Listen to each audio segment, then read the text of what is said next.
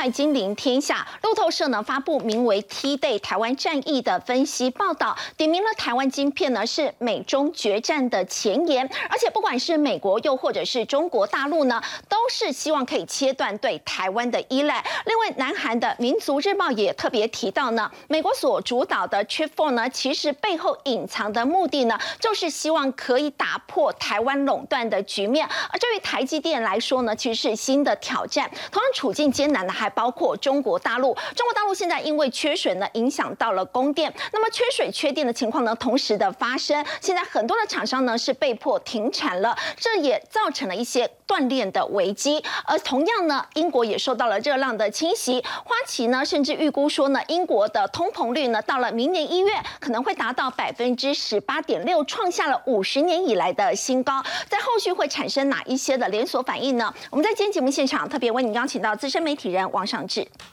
前国安会副秘书长杨永明、资深产业顾问陈子昂、资深分析师谢承彦。好，先请教尚志哦，在这一场美中大战当中呢，原本大家觉得说，哎，感觉台积电是已经选边站了，感觉上是选了美国，但是现在为什么包括路透还有南韩的民族日报呢，都报道说，其实美国或者是大陆，尤其是在美国的部分，他们都是希望可以摆脱对台积电的依赖。我想我们都知道，在美国成立所谓这个 Chip Four 的这个晶片的联盟，在最初的部分，它其实主要要牵制中国，而且是拉拢。我们台积电到美国去设厂，感觉起来这个拉拢应该是一个正面的感觉的意义。但是呢，慢慢的随着这些日子的变化，包括中国大陆的这个围岛的军演、导弹发射的这种严重性，让大家开始对这个拉拢台积电的感觉有不同的思考跟解读。而不约而同的，就是包括了路透社以及包括南韩的主要的媒体，都同时报道的，就是关于台湾的部分。那么，而且。对于台湾当中表达。刚从原来先前是要拉拢台湾、拉拢台积电，如今竟然是要切断对台湾的依赖。我们来看整体来说，有关路透社其实在有关于报道台湾跟这个所谓 Chip for 联盟当中的这个思路里头，其实主要有几个呃内容的部分结构，我们为大家整理一下。这当中特别提到了，其实他认为他提到这个所谓叫 T Day，The Battle for Taiwan，它是叫 Silicon Fortress 的部分的概念哈。所以这里头他所提到的就是 T Day 台湾的这个半导体战役，站在美国的这个立场，我们可以看到这边提到，华盛顿对于台湾遭受中国攻击所引发的供应链危机是相当担忧的。这里头很明显就是针对这次军演之后的总体的态度大幅度的改变。这里头提到说，现阶段美中都想要打破对台湾的依赖，而华盛顿呢正在发出对于美国晶片。依赖台湾的焦虑信号，我们来看一下，这都是负面的字眼。而最大的担忧是，北京一旦控制台湾半导体产能的可能性。那么，事实上，在这次路透社的报道当中，他特别直接的指出，台湾现在，尤其现在，包括在先进制程的这个更厉害的，包括四纳米以下的这些技术。那么，目前为止，他们指出，台湾是拥有这个技术的百分之九十二的技术能力，韩国只有百分之。八，这是路透社的这个部分的分析，落差很大。对，而这样子的一个先进技术，主要就体现在我们看下一个观点。路透社提到，就是美国非常担忧是什么？他担忧是在武器装备中，对于人工智能的使用技术失去优势。所谓人工智能，其实很大的关键就在于刚刚讲这些先进制成的晶片，包括是关键技术，包括是科技的晶片，最主要就发展就是军用武器。在打仗，所以美国的部分忧虑的部分，就是在于一旦如果中国大陆透过军演的方式，乃至于未来万一真的要并吞台湾的话，那么这个部分呢，对于整个美国对于半导体产业的这个优势的部分的主控性就失去了。所以路透社还进一步提到了，在美国国家人工智能安全委员会就示警说，那么中国对于台积电的威胁铺路是明显破口的。如果潜在对手长期在半导体领域击败美，美国的话，或者突然完全切断美国获得尖端晶片的渠道的话，那在战争的这个领域呢，就会落于趋于下风了。当然，在路透社这次的报道当中，除了提到美国方面最终要切断对于台湾的依赖，他同时也提到了，其实中国。应该也会要切断对于台湾的依赖。在路透社报道当中，他具体指出，现在数字是中国大陆现在对于整个晶片的需求非常的大，全世界现在半导体晶片需求六成都是中国，而这这六成当中的九成都是靠外国。所谓外国境外，绝大多数来自台湾。那么他还举了今年二零二零第一季的中台湾的一半的出口到中国大陆，一半。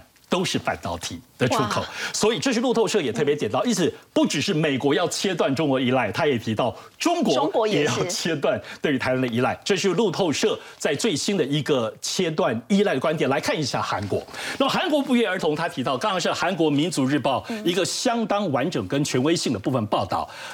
按照道理，他其实在分析自己美国跟 Trip Four 之间的关系，对吧？可是呢，他竟然提到了说，其实，在整个 Trip Four 关键，韩国韩国的媒体说，关键字是台湾，而这个关键字的当中的延伸就是要摆脱。台湾垄断，垄断的局面，对。那么在韩国民族日报当中，他首先也引述了几个不同的部分，美国当中焦虑的内容。是请斐宇帮我们介绍一下。啊，雷蒙多，美国商务部长雷蒙多说呢，曾经仰仰赖台湾的晶片呢是既难防守，而且他们觉得是非常的不安全的。对，欧盟的执委会主席他也觉得说呢，他当时说从这个大量外国公司进口半导体所带来的依赖跟不确定。性令人是无法接受的。那的研究员也有这样的一个担忧，他说美国会采取淡出的策略来减少对台湾的这个依赖。南韩则是美国分散风险的一个首要的替代选择。所以现在南韩变成是有点备胎这样的味道。很有意思哦，南韩在思考自己他们本身在 Tree Four 当中的角色，他们反而认为这可能是南韩的一个机会。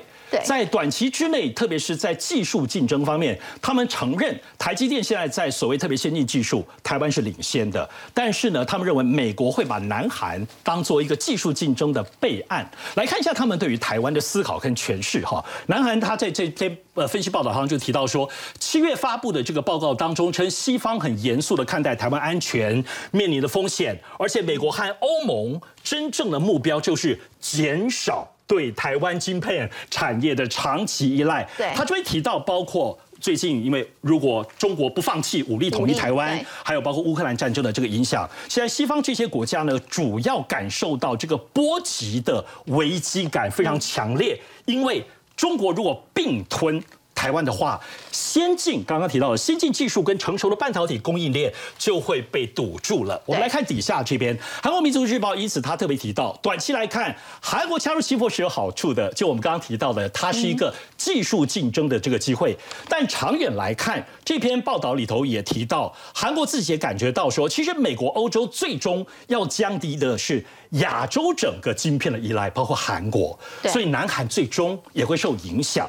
当然，于是在这里头，我们可以看到，无论南韩的部分媒体报道，乃至于路透社报道，都不约而同看到我们刚刚讲摆脱台湾的垄断，现在这个概念越来越集中出来了。那么这个部分毫无疑问的，美国从最初刚刚讲在拉拢。那么在牵制中国，感觉起来只是一个小动作。目前，特别是在军演之后，整个这种大的看待新的定义已经产生了。那么台湾有些什么样的看法跟阴影呢？其实刚好在蔡总统在蔡英文总统在前阵子接见印第安纳州州长侯康安来台湾访问的时候呢，他当然是还一些官方的这些对话哈。特别是因为印第安纳州也在争取，包括像半导体啦，然后包括再生能源啦，那么这些部分跟台湾是不是有些？经济合作的可能，但蔡总这边特别提到了一个很关键的字眼，我们也必须要注意。蔡总统特别说，台湾有意愿也有能力加强和民主伙伴合作，共同建构。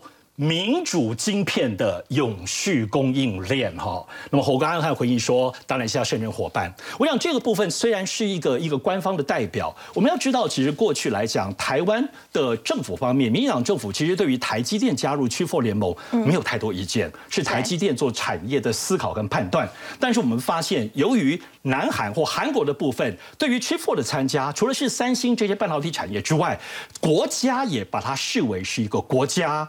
利益、国安的一个政策的思考。那么，蔡总统现在抛出这个所谓民主晶片永续供应链，有没有一点台湾也可能比照韩国一样，不只是让台积电在思考去破联盟，台湾的政府或所谓的政治外交的思考意志也会开始加诸在其中。无论如何，现在有关于 Chip Four 以及台积电的角色，我们刚刚看了很多国际在看待，都是从危机、紧张，然后忧虑这些比较负面的名词来看待，甚至要从原来拉拢台湾、拉拢台积电，到最后长城来说变成切断。摆脱台湾的部分对于半导体产业的依赖，这个整体的趋势变化对于台湾的影响，对于台积电的影响，我们一定要特别持续的注意了。好，就像刚刚商志所提到的，原本美国所主导的这个 Chip Four 呢，大家觉得是在拉拢台湾，那么拉拢台积电，没有想到呢，这个路透社呢，还有韩国的民族日报呢，却都报道说，不管是美国或者是中国大陆，他们其实想要做的呢，都是要切断对台湾的这个依赖。要请教陈燕呢。其实这个路透报道提到，美国最担心的是在 AI 项目，到底中国大陆现在 AI 发展到什么程度，会让美国这么紧张？好，我我直接先引用一个人讲的话，这位是美国国防部五角大厦的首席软体官，他讲了一句话，他说美国现在 AI 人工智慧这一块远远落后中国十五到二十年，很十五到二十年哦。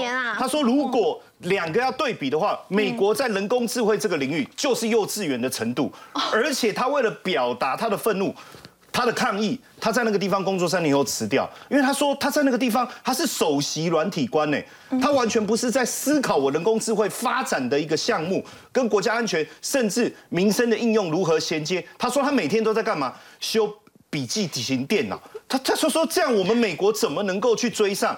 所以你看哦，这个是美国国家安全委员会在去年春天发布的，我觉得跟夏兰讲的这这个概这他想的这个发表的看法是不谋而合，因为他说中国在二零三零年底超越美国，成为 AI 行业的全球领导者。但是其实夏兰我觉得他讲的是实话，他说他早中国早就领先十五二十年，可能再过七八年就会超越，他就变成领先全没错没错。然后呢，在重点是什么？你你在这个人工智慧，你一定会产生很多新的专利，你要很多学术论文的一个发表。其实这几年，呃，不论是在 AI 领域，不论是专利或是论文发表的数量，其实中国已经追上了。那当然，人才的培育我们会去看哦。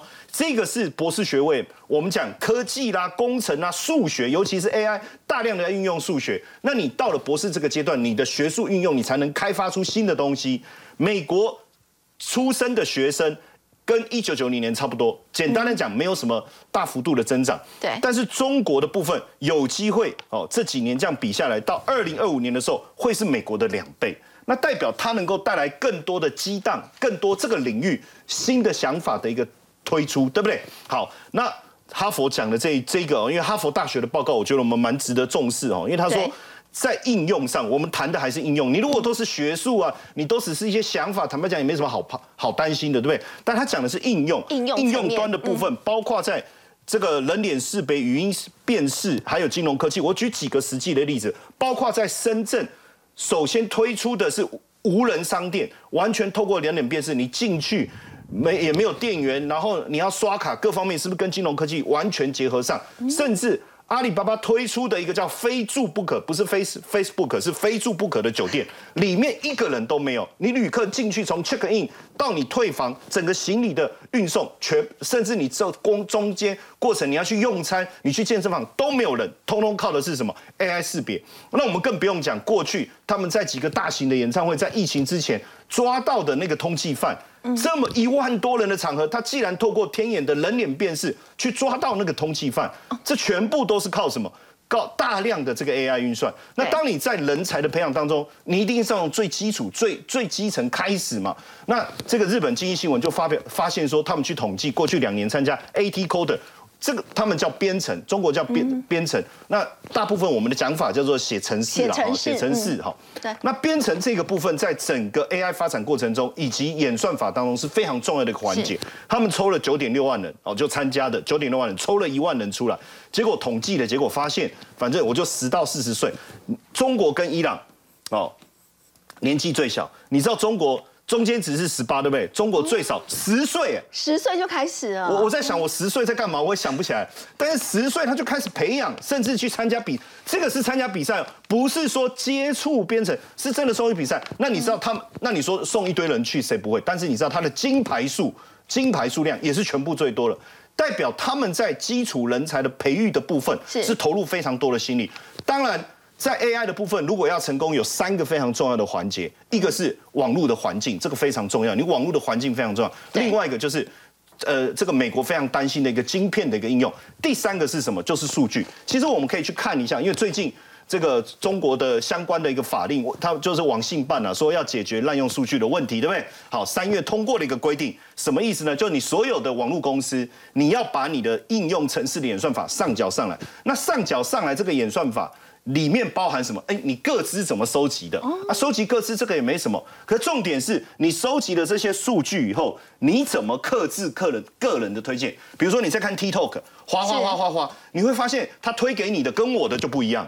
对，你可能看到美妆啊，看到服饰啊，我可能看到一堆旅游啊，哦，一一不一样的东西。然后包括你怎么去推荐内容，甚至包括美团哦，因为美团也上缴了嘛，阿里巴巴这些都上缴。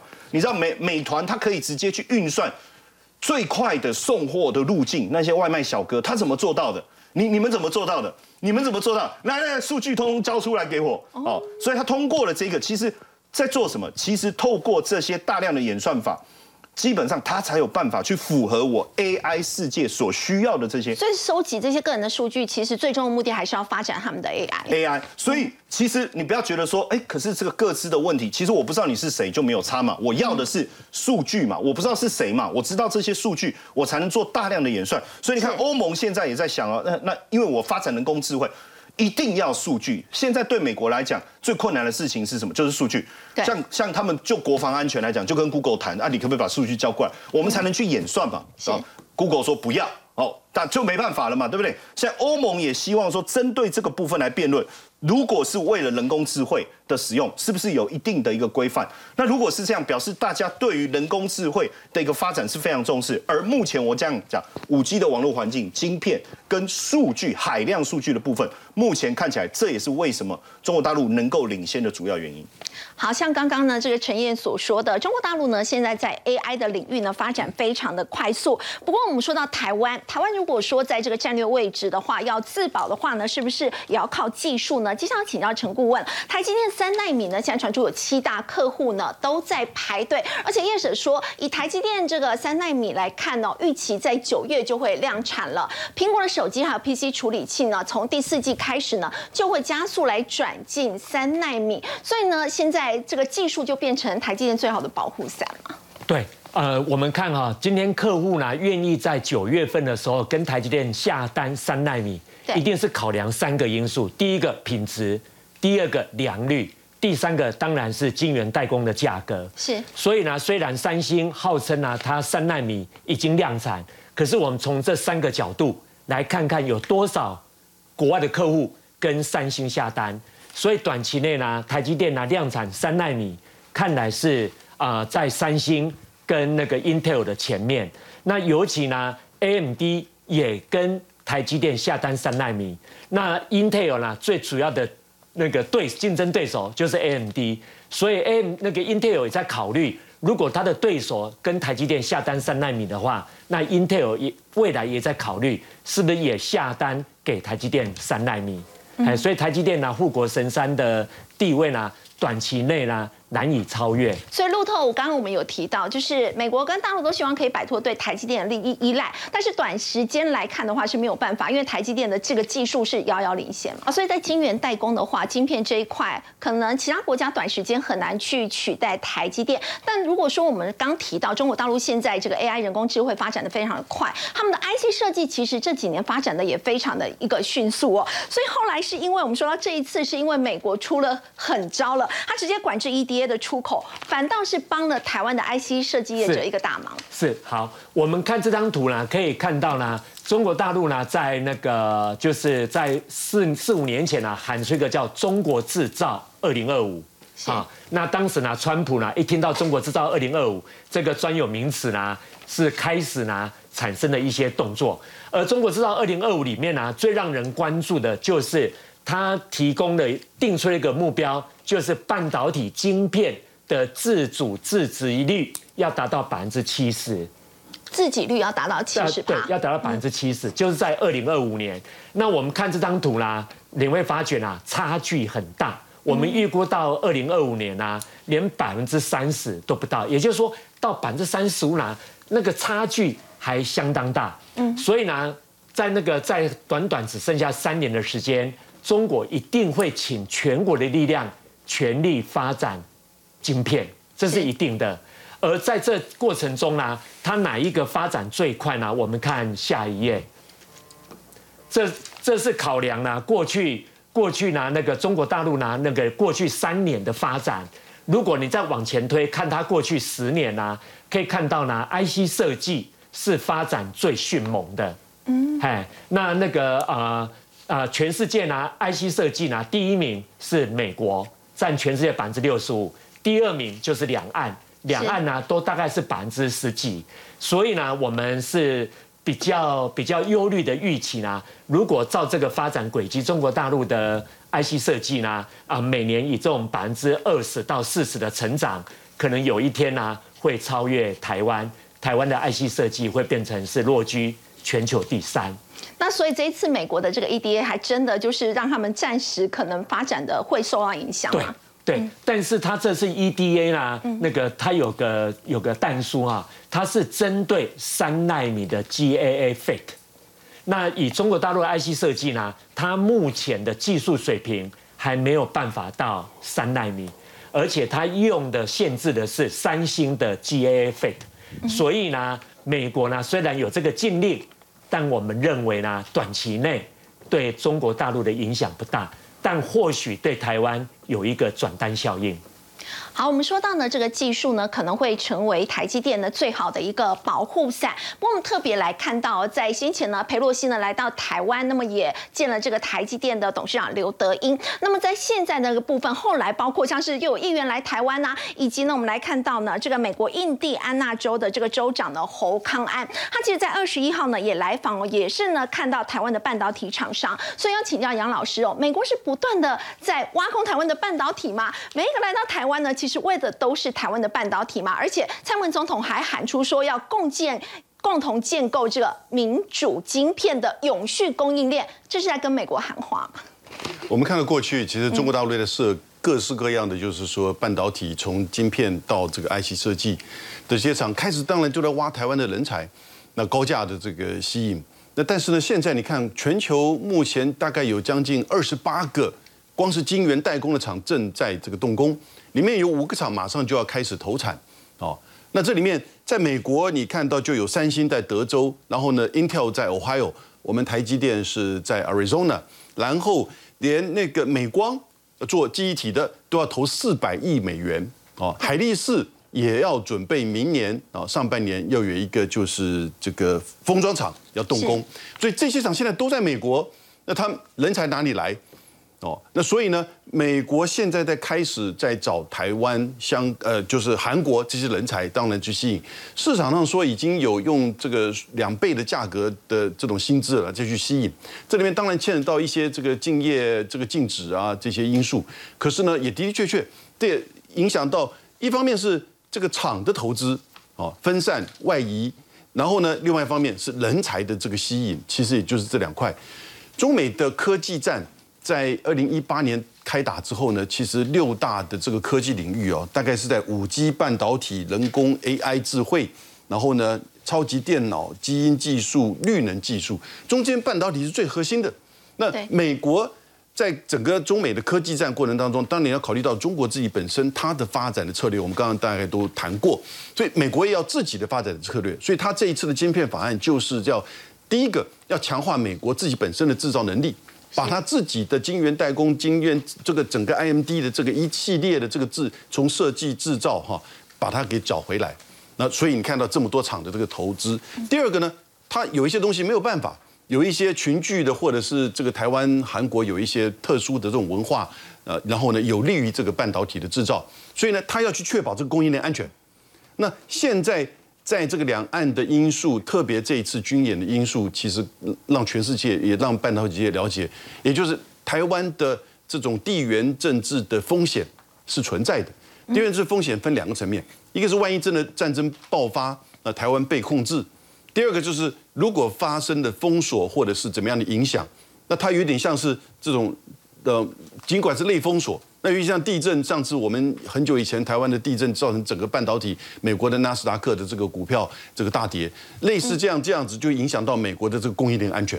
所以他现在要很清楚，就是这个 Chip Four，这次韩国的这个报道就出来了，他说是对韩国是这个短短就是叫做短多长空，就短期内很多因为台湾的政这个地缘政治因素可能会移转到韩国去投资啊，是他们自己这样子称呼的，但长期不看好吗？但长期不看，因为他认为长期美国是要吸引大家回到美国，哦，然后让美国保有这个制造能力，或至少在日本，所以日美日之间，因为一个拥有技术，一个拥有主要是材料的这个合作一定会加强。那但是呢，对台湾而言，那不就是这个长短皆空了吗？对不对？那这里面提醒一个很重要的讯息，就是说，在中美科技战情况之下，双方都在挤压其他。的这些现有原来是全球化的分工之下，我们的长处，但是呢，呃，现在成本已经不是主要的考量，安全以及科技的竞争才是主要的考量。在这样大国的科技战的挤压之下，我们的空间会受到影响的。我们说到呢，这个台积电呢，其实，在目前全世界呢，在尤其高阶制程的一个部分，大部分都还是要仰赖台积电。那么，为什么这个包括路透社还有韩国的民族日报呢，都说要来摆脱对台积电、对台湾的这个依赖？最主要就是因为担心呢，两岸呢会发生战争了。要请教上这个，如果说台海之间真的发生了战争的话，到底会造成多大的一个经济损失呢？有关经济损失呢，我想在最近应该就是日经亚洲所做的这个研究统计，日本人很爱。统计 这个很精确的数据哦，提供给我们了解，这个非常值得参考。我们也来后面也会来解读它背后的意义。首先，这边他提到的部分是，如果台海发生危机，意思就是说台湾发生了两岸战争的话，如果西方比照乌克兰战争进行中国的这个制裁的话，那么中国自己本身会有粮食危机的高风险，而且不止中国，还有全世界都会陷入停顿，因为中国跟国际之间的经贸关系。各式各样的，包括从农粮、包括矿物，任何你能想象到的科技。所以这里头，他终于统计出来的，他统计是，一旦中国发中国被制裁的话，因为两岸战争的话，全球经济将蒸发两兆六千一百亿美元，相当于整个全球 GDP 的。百分之三，标上三行数字很小，全球哎，而且他这边也特别指出了，如果是中国，中国自己在这样子的情形之下，将会有一兆六千亿美元的下行压力，中国自己本身的 GDP 也会有七点六帕的影响。哦，他们的这个名目 GDP 也会影响到七点单单美国跟欧洲来制裁的话，因为可能非洲那些不制裁，已经是这么样的一个惊人的数字。它有个对比，刚好就比照先前在 COVID-19 本身的影响。当时其实就是因为因为 COVID-19，我们都知道当时全世界的航运、货轮各方面都受到影响，还有塞港。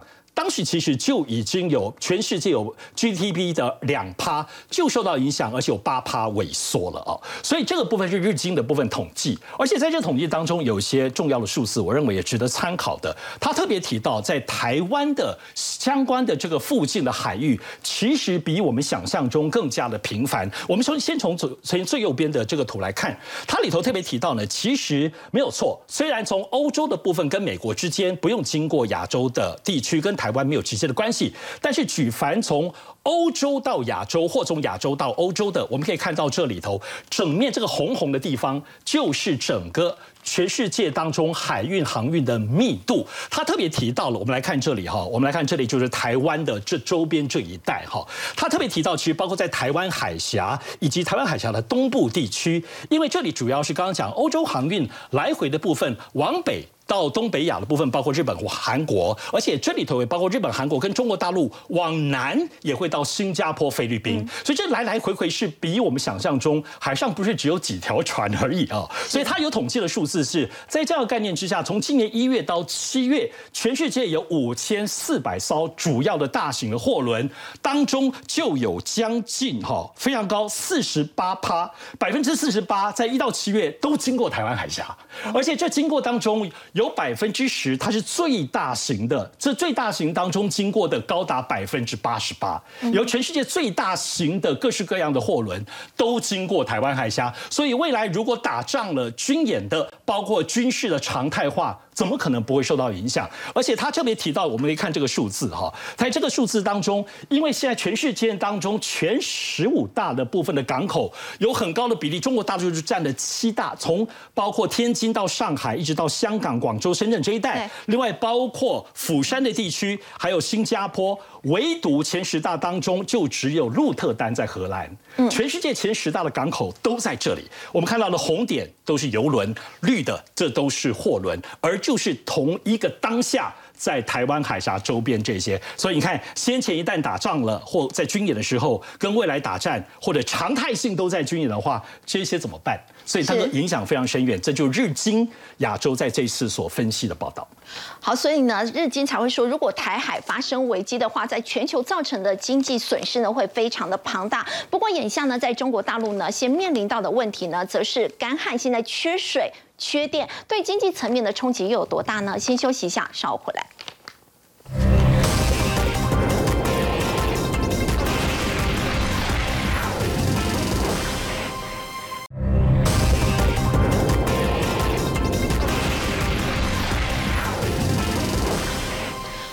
呢，现在面临到的是缺水、缺电，尤其呢，可能缺水的情况会比缺电要更为严重的。包括红海董事长刘扬伟就说，全球暖化呢引起的干旱现象呢，不只是中国大陆才有，包括欧洲、美国呢也都发生了。他认为这是个非常大的议题，因为认为没有水是比没有电更加可怕的。而中经院大陆经济所的所长呢，刘梦俊他也说呢，因为台商呢目前来看是有产电的替代方案，但是水的部分呢就找不到替代来源了。而另外呢。其实，这个经济学家王丹呢，他也说呢，中国大陆正陷入这一场毁灭性的热浪中，已经看到有一些产业，包括钢铁、化工，还有化肥业的生产呢，现在都是出现了放缓。要请教陈顾问，如果说这个缺水比缺电更加严重的话，那么这是一个短暂的现象呢，还是时间真的会拉长？好，呃，我们如果看啊，重庆它有个外号，它是中国四大火炉之一，它夏天可以热到四十多度。好，在这种高温情形下呢，重庆跟成都过往从来没有发生缺水过，就是长江呢断流。那重庆也因为这样没从来没缺水过，所以重庆、成都呢一直以来它的发电百分之九十是靠水力发电。好，没想到这一次呢旱灾高温旱灾导致呢长江发生六十一年来最严重的旱灾，那河流都断掉了。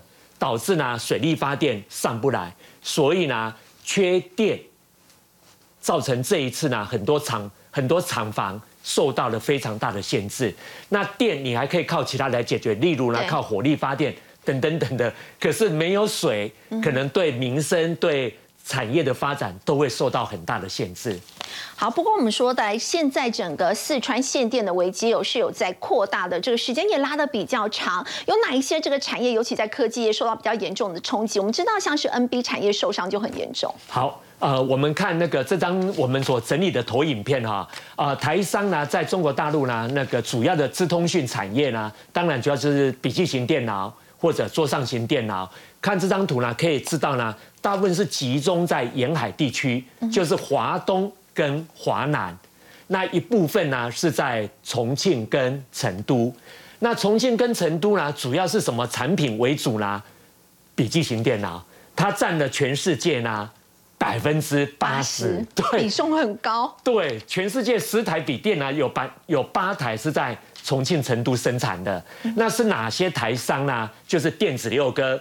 就是呢，左上角所列出来的广达、人保、呃伟创、英业达、合作、红海，这所谓的电子六哥。那因为笔电在那边，所以呢，你的散热模组，还有那个那个笔电的电池，例如呢双红跟新普，他们呢也都在重庆，所以呢，笔电受到的影响是比较大的。那当然，啊，我们也访查了各个工协会跟厂商，那厂商呢，他们会采用一个策略。就是呢，供应链的韧性，也就是说呢，重庆因为呢缺水缺电，他们会赶快把产能挪到呢华东或者华南地区。如果华东华南还是缺电，他会把产能呢再挪到啊东南亚跟台湾。所以呢，电子六哥呢耳后追求的都是叫供应链的韧性。所以，我们说到这个第三、第四季，可能就是会忘记不忘了。尤其每一次往年开学的时候就有换机潮，今年也会被影响。好，呃，笔记本电脑呢，那个那个，不管哪个单位预估啦，今年都是跟往年比都是负的成长。所以过去呢，笔记本电脑呢，每年连续两年哈，每年增长百分之二十几，那个时光过去了。所以呢，预估今年跟明年笔电呢，可能还是衰退，或者明年呢。会会是零成长，好，那因为今年是衰退，所以呢才会导致呢产能可能或过剩。嗯那这一次呢限电，产能上不来，是不是正好可以解决了库存的问题？好，刚好把库存问题一并解决。不过受害的好像还有太阳能产业，不过也有一些产业是。在这一波这个限电板因此受惠，像面板啊，面板它就有一些转单的效应。对，主要是京东方，嗯，因为京东方呢在重庆啊，那个在那个成宇，它有四条线，这四条线呢主要就是生产面板。那当然它的面板呢还包含了那个软性的 AMOLED 啊。那因为它它的产能呢受到限制，所以呢产能如果上不来的话，那面板呢极有可能就有一些转单的效应。嗯，那至于太阳能呢？这个就要留意了。我们都知道呢，这两三天呢，太阳能竟然在涨价。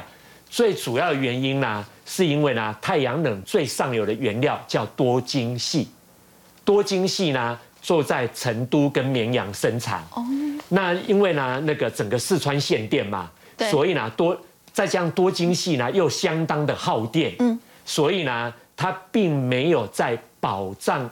供电的白名单里面是好，那多晶系呢？因为它生产不出来啊，它无法供货给太阳能，所以太阳能板呢，竟然在这段时间在涨价。嗯，不过我们说到在这个二十大之前呢，其实大陆的整个经济呢都是大家非常的关注的。除了这个习近平，我们要特别来看到是这个大陆总理李克强。我们先前也提到，李克强呢在这一次呢，他有提到几个经济大省哦，希望他们呢财政可以上缴。但是目前来看哦，似乎有一些省份是不是杨老师会缴不出来哦？感觉好像也是没有钱了。那么目前他们的这个经济状况到底怎么样？你要知道，去年呢，广东省这一个省，如果就全世界排名，它可以排进全世界前十大。是哦，光是广东省这一个省的这个 GDP，不，对，今年下半年其实各国全世界都要准备过寒冬了。是。对，今天就是明天了，八月二十四号才是俄乌战争打六个月，半年。半年了。然后呢？所产生的，比如说粮食危机、能源危机、金融危机，尤其是对欧洲的影响，那又在疫情之后，大家当然经济都在放缓。那作为主要的这个出口国或制造国的中国大陆，它当然也会受到这个冲击跟影响。加上它内部因为这个封城、疫情哈，以及这个限电，这个过于这个酷热的这个因素，所以它不会比其他其他国家好到哪里去。哎，可是很有趣味的一个数字，在它封城之后，今年的六月，它的出口居然年增率达到百分之十七点九，这是六月。那七月是多少呢？七月它的出口来到了三千三百二十九亿美元，年增率创历史新高百分之十八。那很有趣味的是，那这里面最大的项目是机电产业，三千三百亿美元里面有一千八百亿是这个机电产品的出口，一半以上都是一半以上是机电产品。然后呢，呃，比较有趣味，中间有一个项目我看到是一百七十五亿，虽然并不高哈，但是是汽车。那但是呢，相较于前月六月是增加百分之五十四。那这两个机电产品跟汽车都在哪里？都在珠三角、长三角，也就是江苏这个广东。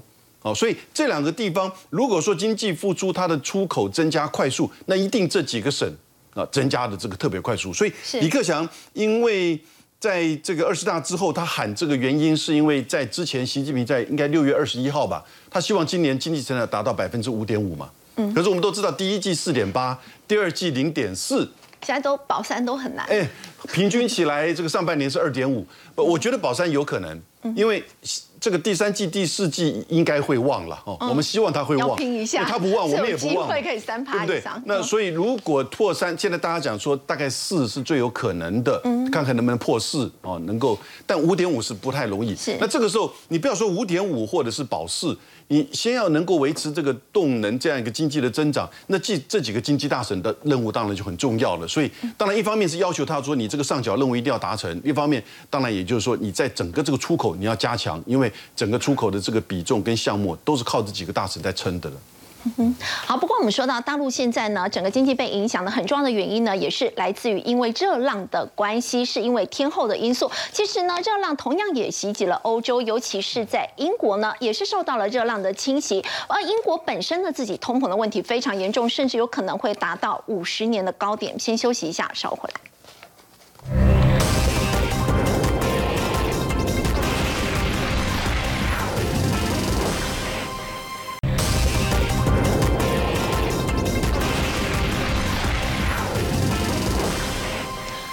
头来看到是在欧洲的英国，英国现在面临到四大危机，尤其他们通膨呢真的非常的严重，在上个月的通膨率呢已经飙升到了两位数，是四十年以来的最高，而花旗甚至预估说在明年一月份呢可能就会达到十八点六趴了，创下近半世纪五十年的新高。要请教陈毅的是哦，现在圣保银行甚至还说英国呢有可能会退回到新兴市场国家，真的这么严重吗？对你，你刚才讲的这个，其实我看了也觉得非常的耸动因为呃媒体的一个报道说，可能英国因为四大危机，它可能跳退回到新兴市场。当然，我们对新兴市场的定义是相当的严格了哈，并不是说这么容易就退到新市场。但是从这个报道里面，我们开始去思考，到底英国现在的问题有多严重？你刚才讲到的第一个是通膨的问题，上个月十点一，花旗说明年要到十八。你知道英国的央行为了这个应付通膨，已经连六次升息，连续六次升息，到目前为止的利率是一点七五，可他们认为远远不够，所以年底已经有人评估说应该要升到三点七五，甚至有人喊出来，明年你要一口气拉到六趴或七趴，要不然你根本一次不了通膨，其实蛮合理的啊。对不对？如果我的通膨是十八，那我我的利率升到六到七，也只能缓解。这当中其实非常重要的因素，其实其中一个我觉得还是能源的问题是最大的一个因素啦。因为我们看到，呃，其实七月份曾经因为伦敦的这个电价它是一个浮动，呃，天然气啊电价这个是浮动的哈，结果呢，竟然有一天它的电价相较过去竟然暴增了五十倍。哦，五十倍就五千趴是五十倍嘛，对不对？那怎么办呢？因为电不够啊，赶快紧急跟比利时买电啊，才缓解。但这当中也很奇怪，他们会觉得说，哎，为什么你突然之间天？因为大家也知道俄乌战争的问题，导致它天然气整体平均的价格相较过去成长了一这个这个一百趴，那电的部分是成长了大概超过五十趴，等于每个人要因为这个电费一年要增加十二万，可是。这个部分的一个问题，大家会觉得很奇怪。那你苏格兰那边你有风风这个离岸风场是是很丰沛的，你为什么没办法供到英格兰这边来呢？原因很简单，它的电网全部是老旧的，它根本没有办法把大量的电输送到这个这个部分来，这就产生了一个很大的问题。所以第二个是能源危机，再来还有一个。呃，其实最近大家应该有注意到，英国罢工的情况是持续源源不断，一直而来。原因很简单嘛，你看像他这一次的这个菲利斯渡港的部分，它是全欧洲第八的非常重要的贸易往来港。那为什么这个这些呃港口的这个这个工会要发动这个罢工？原因很简单嘛，你的是你的通货膨胀，我们来讲，明年要 十八趴，你现在是十趴。每个月这样下去，我我我根本没有办法去应付我的日常生活所需的时候，调薪的幅度要多少？我我要跟上通货膨胀，不然调薪一点意义都没有。你不愿意，那我罢工。那整个罢工会导致什么？会导致整个这个呃整个运输的成本也好，各方面的薪资成本也好，大幅度提高，甚至对中小企业来讲，它根本没办法生存。只有大的大的企业，它可能还有相对应的条件，所以你看它最近太多丑闻了，政坛的部分太多丑闻了，对不对？好，强生他七月这个七月底宣布，哦，他七月宣布说要辞去这个党魁，好，那所以现在。现在就整个英国的政府一样，这样看守内阁，那他要做什么？我 我就不管你嘛，我就这样子等嘛。那你等到九月新的内阁上来，你在衔接上怎么办？所以为什么这个特拉斯他就讲说，他上来以后，他要针对中小企业，因为我刚才在讲说，这整个通膨、能源还有贸易的威胁，最冲击最大的绝对是中小型的企业，所以对民众来讲，现在的生活是很辛苦啊。非不得已，没有人会想要走进去当铺吧，对不对？哦，这个我自己进去过了，我知道了。那非不得已，把我的手表拿去当啊。你知道现在当铺最流行，呃，最最多人当的是什么？就手表嘛，珠宝嘛。好，你两你两百，你你你你当了当了拿到两百，隔了半年以后，你要你光利息就一百多英镑，哦，很惊人呢，年年利率是一百五十趴，哎，一百五十趴的利息。但是你问这些民众说，你为什么要走进去？没有办法，我现在生活非常的辛苦，正常的管道我不见得借得到钱。你知道这一家英国最大当铺 HNT 啊，他说他们的营业额业绩，这当然不是好事啊，相较去年同期成长了七十五趴，大幅度增加，前所未见，前所未见啊，前所未见啊！营业额竟然冲这个冲高八千多万这个英镑，换算台币是将近三十亿，三十亿哎，当铺哎，当铺哎。代表很多人日子过不下去很很好太太煎熬。比如说这个开餐馆的，他说他他收到那个瓦斯费，说哎怎么比平常多了十倍？好，也就是说他本来一个月哦电费加瓦斯费大概一千英镑，现在一个月要缴一万四千英镑，这太惊人了吧？你店来你进来点东西，我看到你我就拿扫把。把你轰出去啊？为什么？因为你点东西，我要开瓦斯啊！我瓦斯一开就赔钱。开门做生意就赔钱了。对，所以我门也不开，瓦斯也不开了。哦，这这变这样，所以太多的店倒闭，这绝对是一个非常大的问题。甚至另外一个更大的经济冲击是什么？大家不愿意消费，不愿意用餐，一天少吃一餐，甚至有一半的人他不愿意外食。是这个绝对都会产生很大冲击，经济的下行的力量其实。负面的因素冲击越来越大了。不过也有人说，这个英国为什么现在会过得这样子辛苦，这样的一个苦日子，是不是跟他们脱欧有关呢？先休息一下，稍后回来。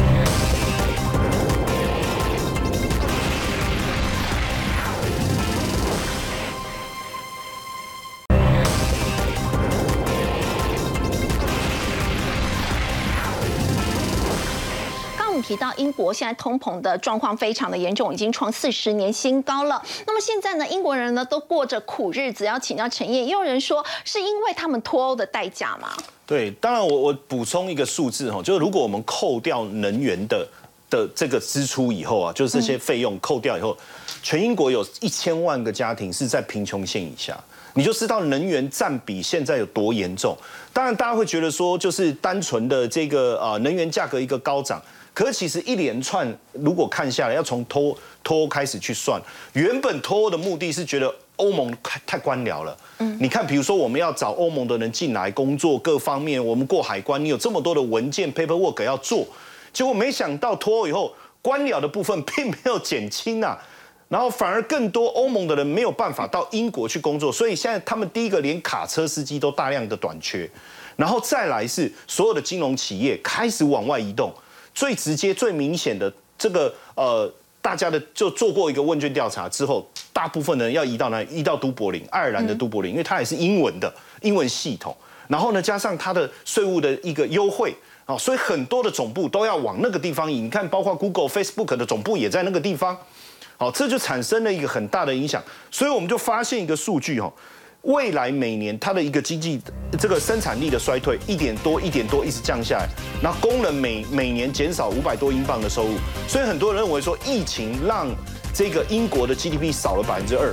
可是实际上脱欧让它少了百分之四，那再加上如果我们再加上这一次能源所带来的这个问题，俄乌战争所带来的问题，这个 GDP 三个加总起来，我觉得是真正压垮英国，可能真的要变成新兴市场 名单当中，有可能。好，这个这个一个主要因素，这个其实是蛮。